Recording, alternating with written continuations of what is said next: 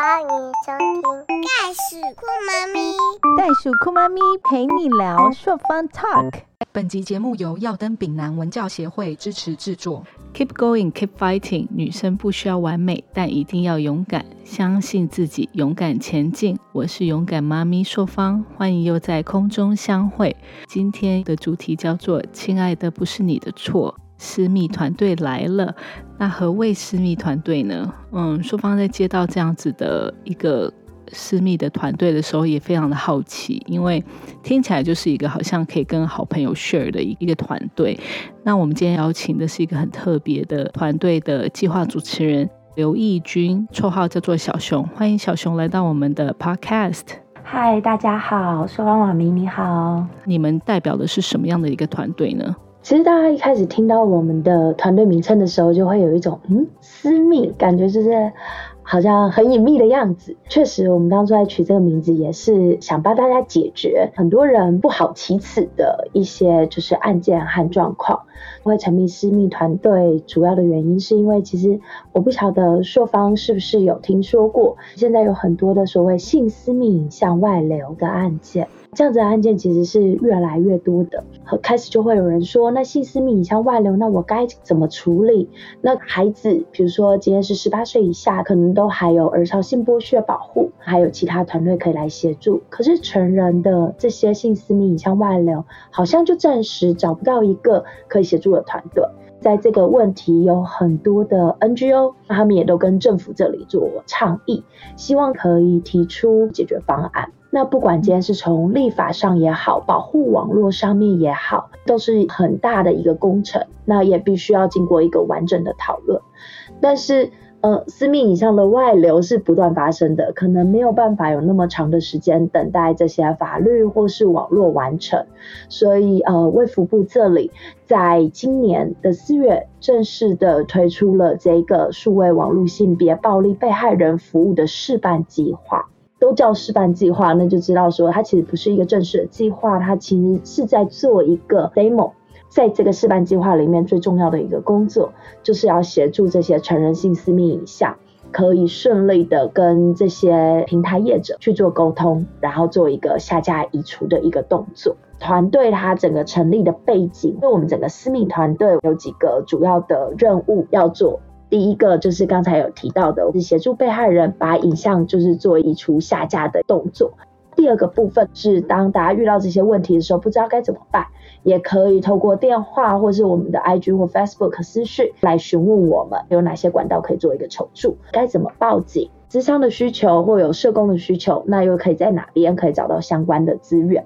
第三个部分，报警怎么做证据的保存？你可以主张哪些相关的法令？我们都是有提供相关的咨询服务。听起来还蛮特别的，因为你们是卫福部一百一十年度数位网络性别暴力被害人服务示范计划所成立的一个团队，然后我们就简称叫私密团队。那你的密是 M 一耶，是我的一个密，那这是代表什么意思吗？这一个名字是我们同仁发想的。在更早之前，我们在接触这些性私密影像的处理，我们其实看到很多这些性私密影像外流的被害人都面对这样子的一个状况的时候，他们都难以启齿，甚至因为很多原因不敢去告诉其他人。私密当然一方面以音来讲的话，就是一个极为个人秘密的一件事情嘛，用私人的私，然后 M 一就是私我。那也是取一个网络上面大家的通用语。如果你有什么事情，我们都想说私讯我、私我这样子。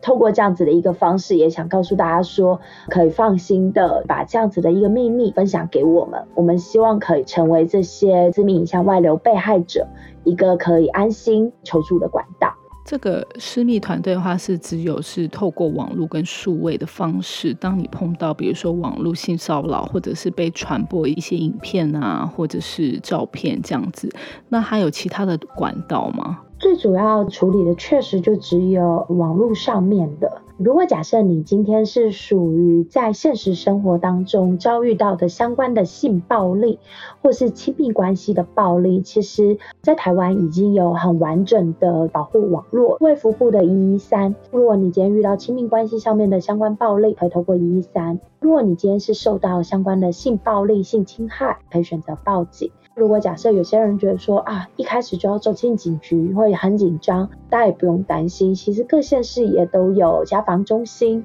性侵害防治中心，都可以提供大家服务。在尸体当中的性暴力或是亲密关系的暴力，已经有很完整的网络。相较之下，如果你今天的影像是被散布在网络上，好像就比较没有相关的资源。所以有我们这个团队的诞生。我们这里确实就是主要只处理在网络上被散布的性私密影像。我们有这样子的团队，然后团队内容所负责的这些大项。那其实，身为女性跟作为妈妈的受访，非常想要了解，因为呢。呃，不管说我生的是小孩是男生还是女生，我们都担心说小孩子未来会成为受害人的一个角色，甚至是说在没有很好的宣导的一个方式跟小孩子做的一个沟通，他甚至有可能会成为别人的加害人，因为在无意识或者是你不知道自己犯法的状况之下，而你去做了私密照的外流。所以今天很高兴，我们今天访问到了我们的小熊，来跟我们分享一下，说我们要怎么样去避免接下来的这些状况。对，所以今天。很开心可以用这个当做一个勇敢女生一起勇敢的系列，让我们来讨论一下数位网络跟性别暴力这一块。那先来聊聊说，为什么你会去参加这个团队？嗯，主要是一个经验的传承，因为我本身是在台北市电脑工会任职，那我任职的部门是产业政策暨法制推动中心，简称为法务。我们是一个法务的团队，嗯，团队本身我们有承接 iwin 网络内容防护机构这一项计划。有听过 iwin 的观众们可能就会知道，iwin 最主要是依照儿少法四十六条所成立的。最主要就是处理网络上面所有有害儿少身心健康的内容，包含色情、暴力、恐怖、血腥、不当物品，还有其他有害行为。那当然，我们也处理儿少性剥削的相关影像，比如说儿少的性私密影像外流，还有一些网络霸凌。经营 iwin 这些年来，我们其实也累积了跟这些平台业者沟通，请他们去移出下架这些违法的影片。或是说被害人所非自愿性散布的影片，那当然我们也有累积了不少的绿色通道。所以当卫福部今天要成立性私密影像私密团队，要来处理影像下架这一件事情的时候，第一个就有想到我们。我会加入这个团队最主要的原因，也是希望把这样子的经验移转到私密团队。不管今天是 iwin 也好，或是私密团队也好，我们都没有公权力，那就意味着什么事情？就是不是我们今天发一纸公文或写个 email 或一通电话打过去，他们就会下架。嗯，没有公权力就意味着没有强制力，是需要懂得怎么去跟平台业者沟通。怎么在他们平台的社群守则里面，去让他们知道说这可能是违反你们哪些社群守则，或是说这样子的一个行为已经造成被害人多大的创伤，甚至可能会很严重影响他的生活，让平台了解，进而自主、自律、自愿的方法去把这些影像做一个下架移除。我这里过去最重要的任务就是把这样子的一个下架移除的沟通联系方式的管道。去做一个经验移植。你曾经在 iwin 平台上面工作，那 iwin 是针对于儿少的这一块，在性私密传播的非法的这一块吗？是吗？应该说，我现在其实也还是在 iwin 里面任职，只是现在就会有一部分的工作心力在带领私密的团队。可以跟我们分享何谓私密照外流，在什么情况之下私密照会外流？其实大家在讲私密在外流的时候，我觉得多数人都会有两种刻板印象。第一种就是比较好一点的刻板印象是，啊，拍的人一定是不愿意的，被偷拍的，被强迫的，散布出去的那些人真的很可恶。那另外一种刻板印象是更多人会有的刻板印象。就会觉得说啊，性私密影像会外流，一定是你自己就爱拍啊，你自己就爱做啊，谁叫你喜欢做这种行为？你私生活就是放荡啊！不管他今天当初那个性行为是合意或是非合意，那他在拍摄的当下是自愿或非自愿，如果违反当事人本人意愿，将这些影像散布外流，其实就是一个错误的行为，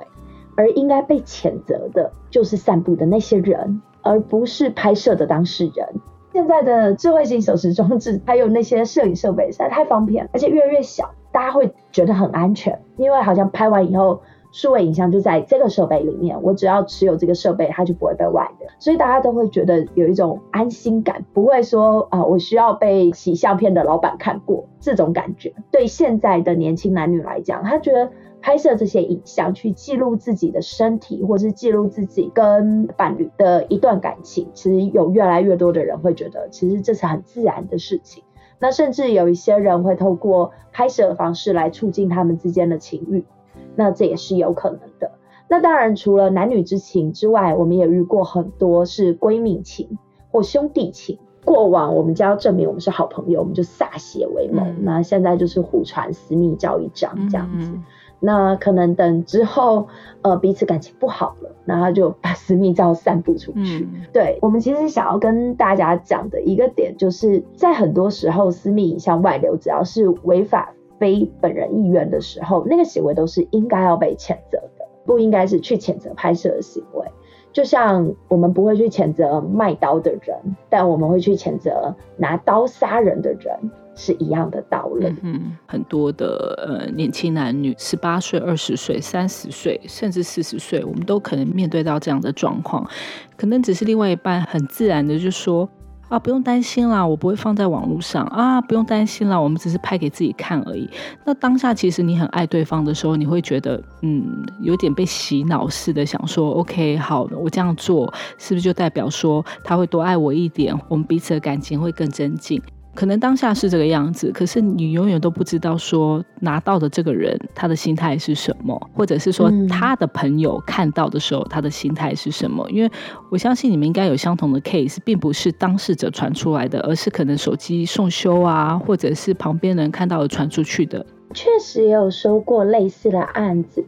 但是以整体的收案的状况。多数的都还是当事人散布出去的。嗯，那像您刚刚讲的，就是有提到的说，哦，在被第三人散布出去，通常比较有可能的状况是这样，可能今天我们是伴侣关系，嗯，然后伴侣的一方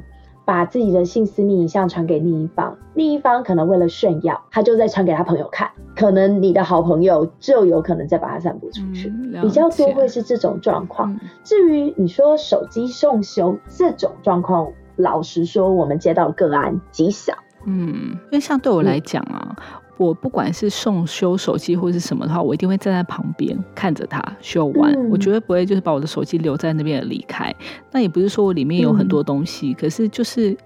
我我觉得这个是我的 privacy，我不会想要让人家去看到我里面手机里面有什么东西。可是我知道很多人他没有不会有这样的警觉性，常听到手机送修是因为网络上可能会有一些名人传出他的一些亲密照啊外流啊，然后他们都会说可能是我的手机 送修之类的。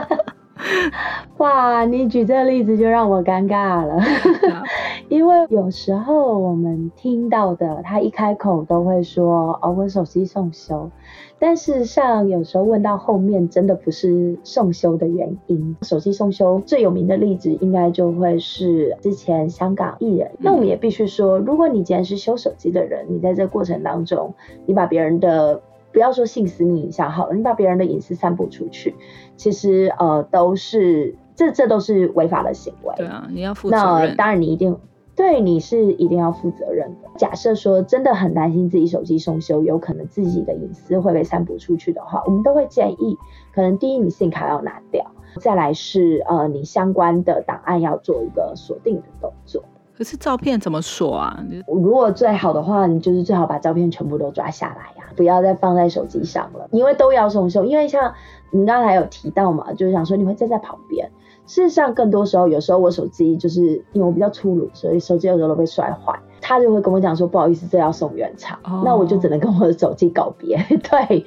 那通常要送原厂的时候，我就会说，那你等我一下，可能我花一两个小时，对，把我里面的档案做整理，然后做上锁，然后或者是做移转，这样，这样是一个很聪明的一件事情啊。对，还要提醒大家，就是说，如果你的手机真的要送修，送到原厂的话，那你很不确定说里面的照片啊，是不是可以跟大家分享的状况之下，的确是要先把里面的东西先清除掉。那我很想要了解，就是。如果我今天是受害者的话，那我今天去跟私密的团队联络，那私密可以提供我们什么样的服务呢？其实刚才有稍微简单说一下，我们私密这里呢，第一个大家一定可以尽力协助大家的，就去沟通已经被散布出去的这些性私密影像。那我们沟通网络平台来帮大家做呃下架，然后或移除的动作。我们也会咨询一下，就是询问呃当事人他的意愿。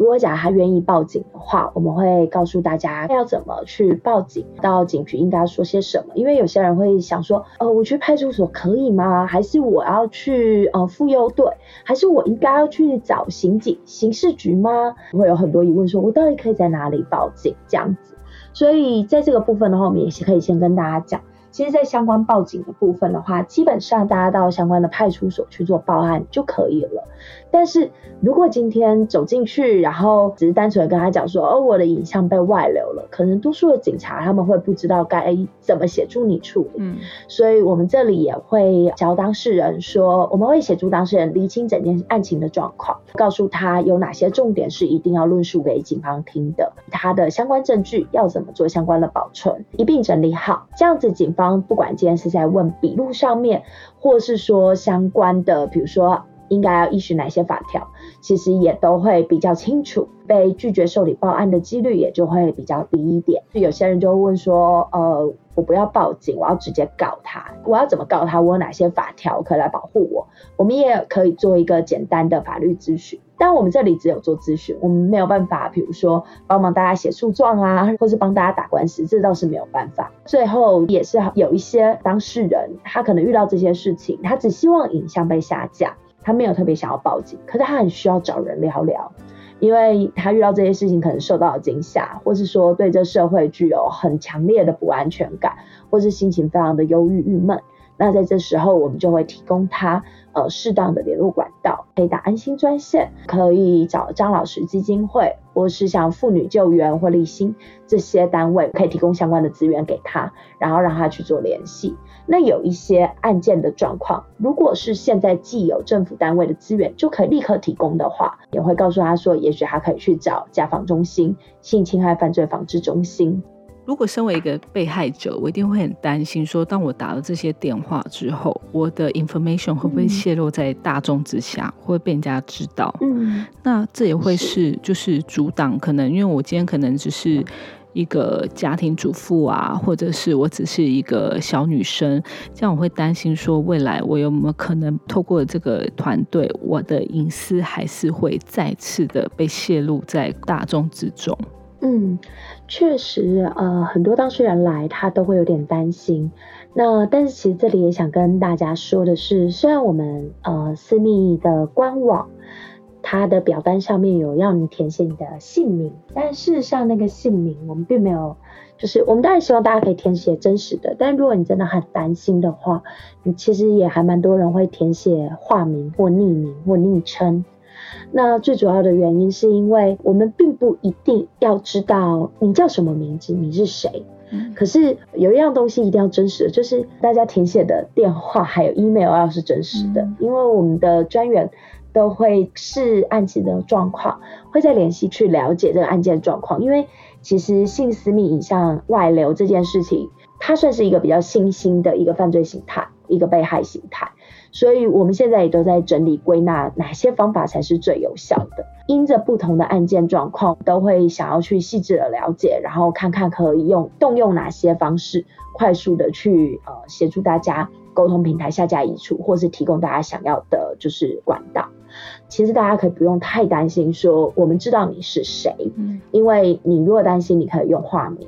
那第二个部分就是，其实这些影像是被散布在网络上面的，我们不会去把它当漏。或者我们不会去把它截图下来，除非今天证据需要，只是会通知平台。所以我们大家需要的是，如果要处理这个案子，我们需要的是有网址，那就会要大家填写网址给我们，我们就会依着那个网址，然后请平台去做移除下架的一个动作，这样子。只有在很少数很特殊的状况，我们才会去保留这些证据，就是比如说今天是呃社工来跟我们这里做呃申诉。或者是说警方这里直接来跟我们做通报，请我们就是做移除下架，而且我们知道这个平台一旦我们通知了，它可能就会很快速的去做移除下架的动作，可能这些都已经在社工或警政这里已经立案了，它不能完全没有证据。那如果警方说他们现在来不及，就是呃做证据保存，可能当事人就在现场，他们要做笔录。在这种状况之下的话，为了抢时间，我们就会协助呃警方或社工先把这些证据做一个截图，然后或是做一个就是呃侧录的方式做一个保留。但保留完以后，我们这些资料我们都是会提供给警方的，我们这里自己不会留。如果我今天是被害者，你会怎么样告诉我哪些事情该做，哪些事情不该做呢？其实证据保存，我们真的一直想跟大家推广。常常遇到就是性私密影像外流之后，他就会很恐惧，然后他就会把自己手机里面能删的，或是网络上面能删的，他就把它全部删个精光，包含比如说加害者的电话、加害者的对话记录，或是如果假设今天加害者是散布在你自己的 Facebook 或 IG 的动态上面。他可能就会自己就是赶快把它移除掉。其实我们非常不建议在第一时间就把这些东西做一个删除，除非大家有一个心理认知，我就是打算不报警。或是说这件事情我删掉了，就就此为止。因为一旦删除掉以后，可能会导致后面很多处理的流程都被卡住。举例来讲，如果你删得很干净，你可能就没有办法去跟警方说你的性私密影像被外流了，因为警方一定会要你提示证据去证明说你真的有性私密影像被外流。像我们成人的这个部分。如果你自己能保有被外流的，或是说可能被外流的性私密影像，像在脸书这里、Facebook 这里，它其实有防御机制，叫做“不要就是不要”计划。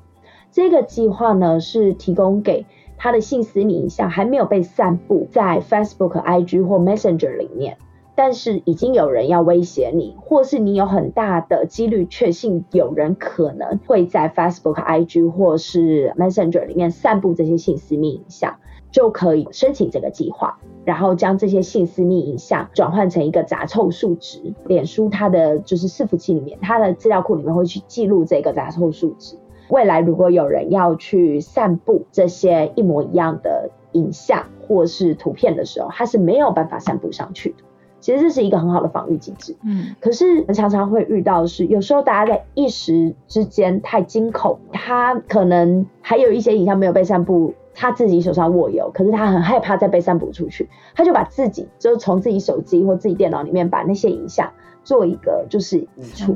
嗯，那就导致他没有办法参加这些计划，甚至也很难去跟警方做举证，所以我们觉得第一点最重要就是不要删除。第二个部分的话，就是一定要记录网址。如果单纯只是提供截图给警方或是我们私密团队，都会很难处理。因为只有截图的话，我们会不知道说，那它到底是在哪一个网址，哪一个？因为我们要通知平台嘛，你首先要告诉人家那个地址在哪。如果你给他截图的话，他心里想说，我网站上这成千上万的内容，我怎么会知道这一张是在哪？要能提供网址也是非常重要的。如果要提供截图的话，它一定要是整个荧幕的截图，嗯，包含你的时间。我们右下角不是会有日期、时间，也会有网址，这个也是就是做一个整版的截图，这会是比较好的证据保存的一个方式。所以网络上的证据是可以拿来做提告的，对不对？当然，当然。嗯，了解。所以其实呃，证据的保留非常重要。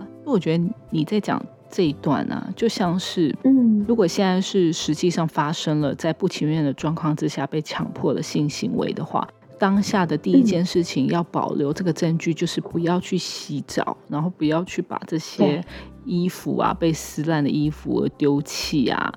同样的道理，在网络上的证据保留就是不要把这些影片删除，然后要非常的理解这个的它的来处是从哪里来的，是吗？没错，没错，你举例的非常好。就像我们常会跟，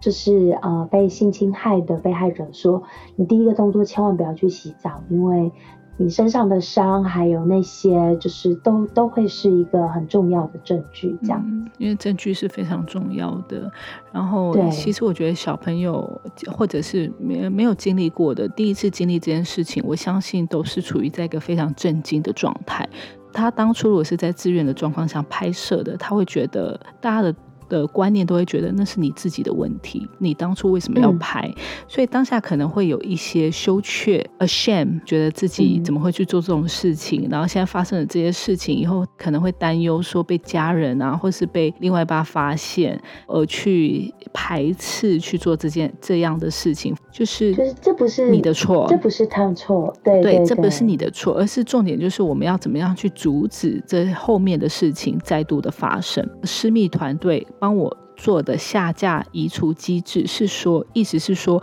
我的照片或者我的影片是永远不会在网络上流传了吗？不是的，这里想要跟大家分享一个案例，它嗯算是一个很基本也很经典的案例。虽然很多个案听起来都会很像，但是你就会发现说，其实大家遇到的状况都是一样的。这个案例是这样，呃，一对男女朋友交往，那时候感情好的时候，他们在微信行为的时候，那也就是拍了影片助兴这样子。那影片就一直留在男方这里的手机，然后平板还是电脑里面。后来双方就分手了。那在分手的过程当中，其实闹得有一点不愉快。过了一段时间之后，女方的朋友就说：“哎，我在哪一个哪一个色情网站上面看到你跟你前男友的影像。”那他也就觉得很 shock，就赶快去看。他也确认说：“哎，真的是。”也找了一些管道，然后辗转的就是找上了我们私密团队。我们的同仁前前后后帮他处理的应该接近上百个网址。就是只要被散布，他看到，然后他就会通知我们，不断不断的就是在帮他沟通平台，然后移除这些内容。那到后面的时候，他就越来越急了，是因为影像不断的被散布出去，希望可以遏制这件事情。他觉得说这件事情应该会是前男友所做的，所以他就去报警。把整件事情陈述完以后，警方也有把男方找过去，然后做笔录。那男方的说辞是说，这真的不是他散布的，但是他的平板电脑掉了，他觉得会不会是因为平板掉了，所以这些影像被散布出去？再过一段时间之后呢，被散布的就不仅是只有这个影片了，被散布的影片下面开始多了这个女方的姓名、年龄。她住在哪？再来就会是她在哪工作，就是等于把她个人的资讯全部都加上影片放上网。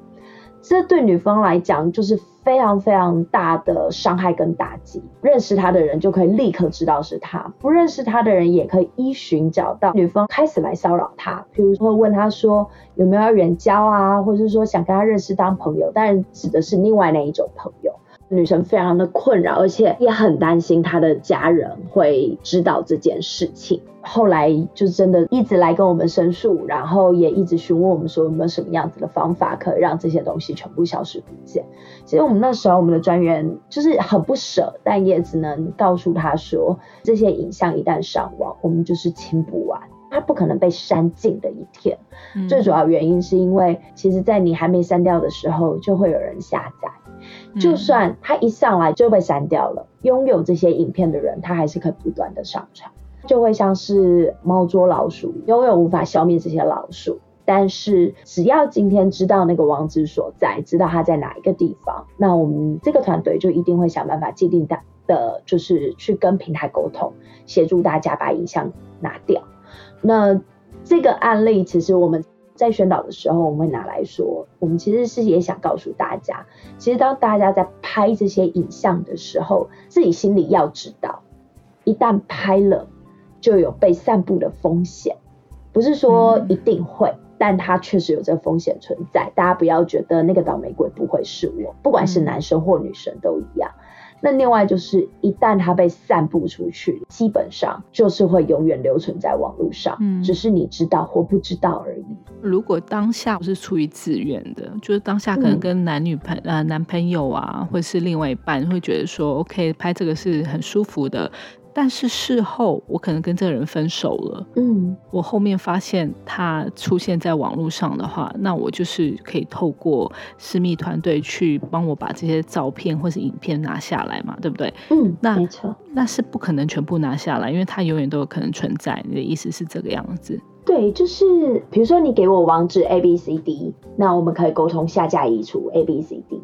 可能过几天就会出现 E F G，那你有看到再跟我们说，我们就会再去沟通 E F G 下架。哇，那不是就要一直处于在一个很紧绷，然后很恐惧的一个状态吗？是才会觉得说，其实性私密影像外流这件事情的伤害，其实它真的是不亚于性侵害。有时候性侵害是一次，然后面临很大一段时间的创伤期。可是对于部分的性私密影像外流的被害者来讲，他如果觉得别人看了一次这些影像，他的感受会是等同于被强暴的话，那他几乎只要他知道有影片存在的一天，他就是每天都会有被强暴的感觉，会有那个创伤存在。很辛苦的一个过程呢。还有没有别的实体的案例可以跟我们分享呢？分享两个案例，嗯。其中一个案例应该是现在比较年轻男女都比较有可能、很有可能会做的事情，因为大家常常都想说啊，性私密影像外流，大家前面我们就讲违反意愿嘛，所以可能都是别人散布的，但我们自己也有遇过自己散布后来反悔的，比较常会发生这种状况的，都会是在那种爬虫式备份网站上面。可能大家就会想说，什么是爬虫式备份网站？嗯是一个很陌生的词。我们通常会叫爬虫式备份网站，大家可以想象，像以前呃，我们的很多大家都很喜欢用 PTT，那很多的不孝的网站业者，他就想蹭人家的流量，所以他可能就会写一支程式，就去爬 PTT 那里面的所有的文章。然后边爬就边拷贝，有一点像是呃 Google 的那种 search 嘛，他会去抓这些片段下来。那他们是整个网站做一个拷贝，那拷贝以后呢，你就可以在这些盗版的拷贝网站上面看到 PTT 里面所有的文章。接下来就会有人问说，那都一模一样，我看 PTT 就好，我干嘛看盗版？不一样，因为 PTT 他们是正规经营嘛，所以有一些违法的、违反他们守则的，或是出于自愿，就是我 PO 了，但我不想要再被看了，我自己删掉的。这些被删除的内容都可以在这些就是备份网站里面被看到。现在很多的就是年轻男女，他们都很喜欢用 d c a r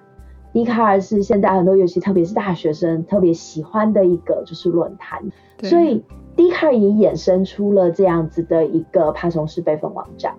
比较知名的两个，一个是暗卡，一个是深卡。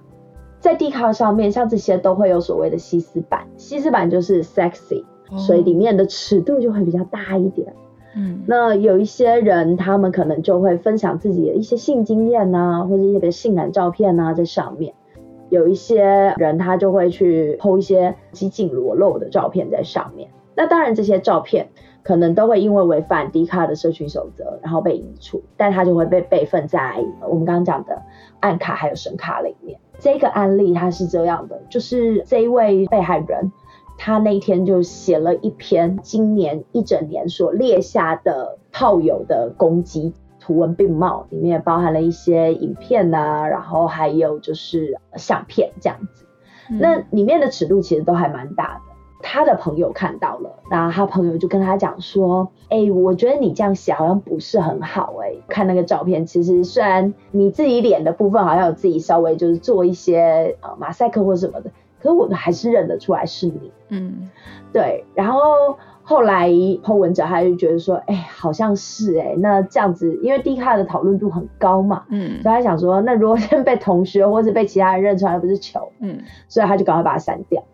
但是来不及了，已经在声卡还有暗卡里面就是被备份下来。后来这些影片跟照片也流到了成人平台去，嗯那也是辗转被这个 Po 文者知道。那 Po 文者就找上了我们的团队，然后请我们帮忙处理。嗯当然，我们这里可以处理的，就会是被散布到成人平台的这个部分没有问题，就是我们沟通平台，然后把它做一个移除下架。可是我们没有办法处理声卡和暗卡，嗯这最主要是因为刚有提到，其实私密团队并没有公权力，我们主要是沟通平台，然后来做一个沟通移除下架的动作。但我们面对到这些平台，它本来就是违法的这种平台。那不管我们怎么跟他沟通，他都会拒绝沟通，他也不会理我们。嗯，所以这些影像他就会一直挂在声卡还有暗卡里面。所以我们特别举这个例子，也是希望跟一些喜欢在论坛上面分享自己的心情，或是说想分享自己的相片的人，大家也是想跟大家说，不止性私密影像啦，其实所有东西你一旦上网，你说它今天可以被彻底移除，基本上是不可能的。更不要觉得说，哎，好像分享这些事情，现在觉得一时有趣，那有时候你删了它，其实就已经被人家保存下来了，这样子。凡走过必留下痕迹，网路无国界，即便是。你一开始的愿意，然后你主动分享，然后到了后面可能不孝人士拿来去做其他的的用途，嗯，这个时候你发现的时候，其实已经来不及了，因为有很多不正当的网站其实是没有办法，就是像沟通，就是直接说，哎，请你们把它拿下来这件事情。小熊在这边帮我们分享，就是说，第一个，如果你要做这件事情的话，一定要再三的考虑清楚这件事情值不值得你这么做。这个东西会保留一辈子的，不是说拿下来就全部的网站都会拿下来。嗯，然后第二个话就是，其实这个东西是保留到非常的久，而且可能会在各个国家的这些网站上出现。对，其实刚刚秀芳提到这个，就让我想到，就是我们有接到一个案例，嗯，那时候那个影片是他自己在年轻的时候。自己拍了，他自己的说法是他放在他的个人部落格，呃，但是后来这个个人部落格就就就就消失了嘛，就就没有了，所以他也不以为意。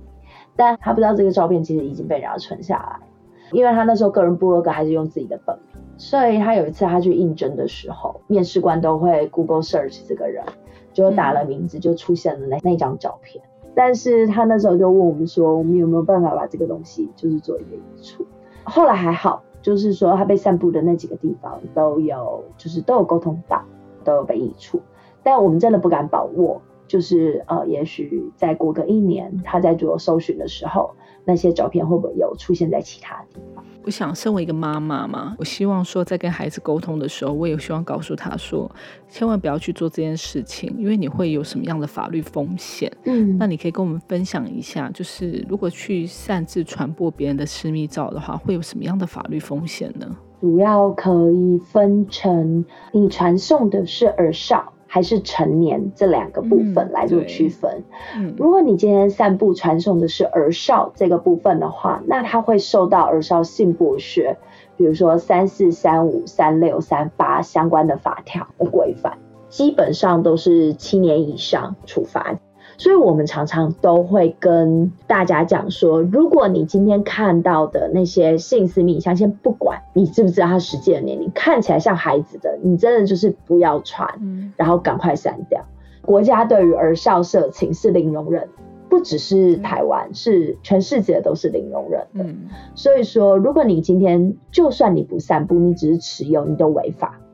就是别人传给你。然后你只是收在自己手机里面，你没有你没有去把它移除，这都是违法的。那当然有一些人讲说，哦，呃，可能还会有一种观念，就是我跟儿少，我就跟小朋友就要一下，说，那你拍给我看呐。然后最后他没有拍，你就会觉得说，这样这种行为不违法？不，这行为也违法。嗯，因为这就是引诱儿少为猥亵去拍摄制造一些就是猥亵影像，这件事情是未遂犯也罚。嗯，所以千万不要觉得好玩开这个口，你这口开出去，你就直接就未遂了。嗯，我们第一在针对儿少的部分，其实还是要让大家有一个观念，孩子就应该是要健健康康，他绝对不会是大家的性幻想对象，也不会是大家拿来当与色情或者与性有相关连结的一个对象，这是不正确的，而且这也会是违法。成年人的话，目前确实针对成人性私密影像，并没有一个专法在做处理。就我知道，现在其实相关的部会还有 NGO 也都积极的在讨论如何看是定定相关专法呢，或是说透过既有的法令来做这一块的处理。在还没有相关处理状况之下，也不代表你今天去散布成人性私密影像，你就是合法的。你还是会受到刑法上面散布猥亵物品罪、妨碍秘密，甚至有妨碍电磁罪章相关的法令，当然还有各自法，你都有可能会去触犯到相关的法令。更不用提到说，如果你今天拍摄的过程，你今天是透过窃录、偷拍，或是你今天是透过拥有强暴的方式的话，那当然都还会有刑法相关的罪章，这里来做就是相关的处罚。所以我们也必须说，大家千万不要觉得说啊，反正也还没有专法，我做这件事应该是 OK 的，不是这样的。就是我们手上有好几个案例是成人性私密影像外流，行为人都有被抓到。也都被抓去关了。其实之前在新闻上有听到的几个案件，那个当事者其实被罚了还蛮重的刑罚。哎，嗯，我们在网络上跟电视上有常听到类似这样的东西，所以不是说没有专门的刑法，而是是有的。在做这件事情的行为之前，真的大家要好好的去想想，这会影响到很多东西，或者是说，可能在引导诱导之下而去做的这些反应，在对方不是很了解的状况之下，你去存留了这个档案的时候，后面的这个行为我们要怎么做？我觉得还有一个很重要的事情是想要跟我们听众分享，就是如果我是当事者的话，我要怎么样帮助我自己走出来？还有他的旁边的家人或是朋友要怎么样帮助他走？出来很多的案子，因为我们的专员都很用心，所以接到案子的时候，其实都如果可以的话，我们会取得同意，我们会透过电话去了解他案件的状况。其实我们看到很多的被害人，他在这过程当中，他们都会非常的心急，然后只希望这些影像可以被做下架移除。很少有人会察觉到说，其实他的心理状况或是他的情绪，其实已经不是很 OK 了，应该要就是受到相关的帮忙。也想告诉，就是如果有遇到这样子事情的，就是呃当事人，当然影像下架移除，就是来找我们私密团队。同样的，也想要跟大家说。如果假设你在这个过程当中，你真的觉得很焦虑，以身体的病症来讲的话，比如你觉得胸闷、常常晕眩，或者是说脾气烦躁、晚上睡不着觉、做噩梦这些，如果真的都有这些状况的话，我们还是会建议，也许可以透过我们的咨询管道去了解有哪些可以咨商，或是说可以陪你聊聊的单位。有时候会遇到他们不愿意求助专业人士，然后要跟我们的专员聊天。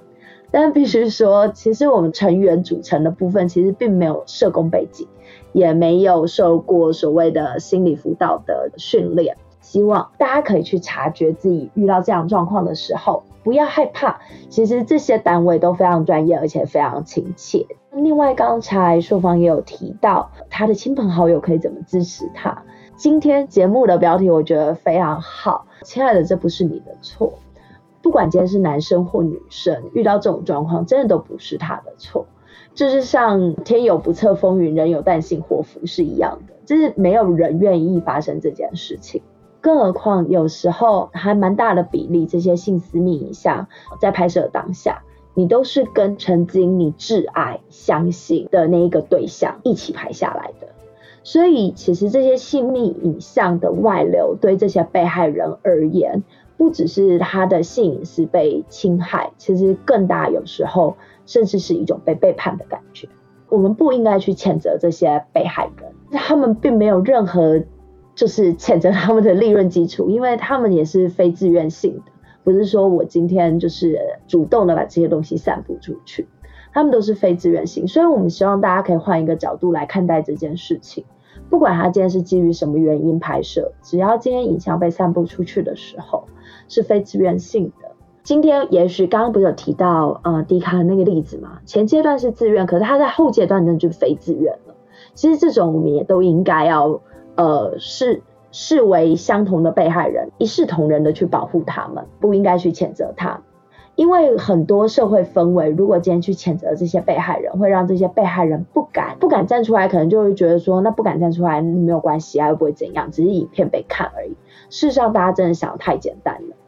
有很多的加害人是非常恶劣的，他们会拿着这些被散布的私密影像去胁迫这些被害人做更多他们不愿意做的事，不管今天是勒索他的钱，或是说强迫他们为性交行为。像之前的韩国 N 号房也是基于这些原因，然后让被害人就是一步一步掉入了万恶的深渊里。我们也都会希望，就是呃，旁观者或是亲朋好友在看待这件事情的时候，可以保持一个不要去谴责被害人，然后我们应该要去支持、关心这个被害人，让当事人可以顺利的走出创伤跟伤痛。我们觉得这非常的重要。也想要跟这些毫无关系的第三人，想要分享一件事情。我们其实可以看到，在网络上很多的，比如说一看到什么社会新闻啊，有人如果今天被性暴力了、被性勒索了，或是新闻上面写说性私密影像外流了，很多人会在下面留言说求上车、求连结、求传送门，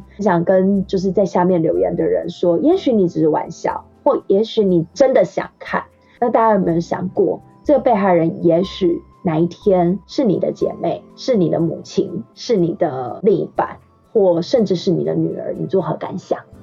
其实这件事情真的不是只会发生在特定的人身上，而是有可能发生在我们周遭上。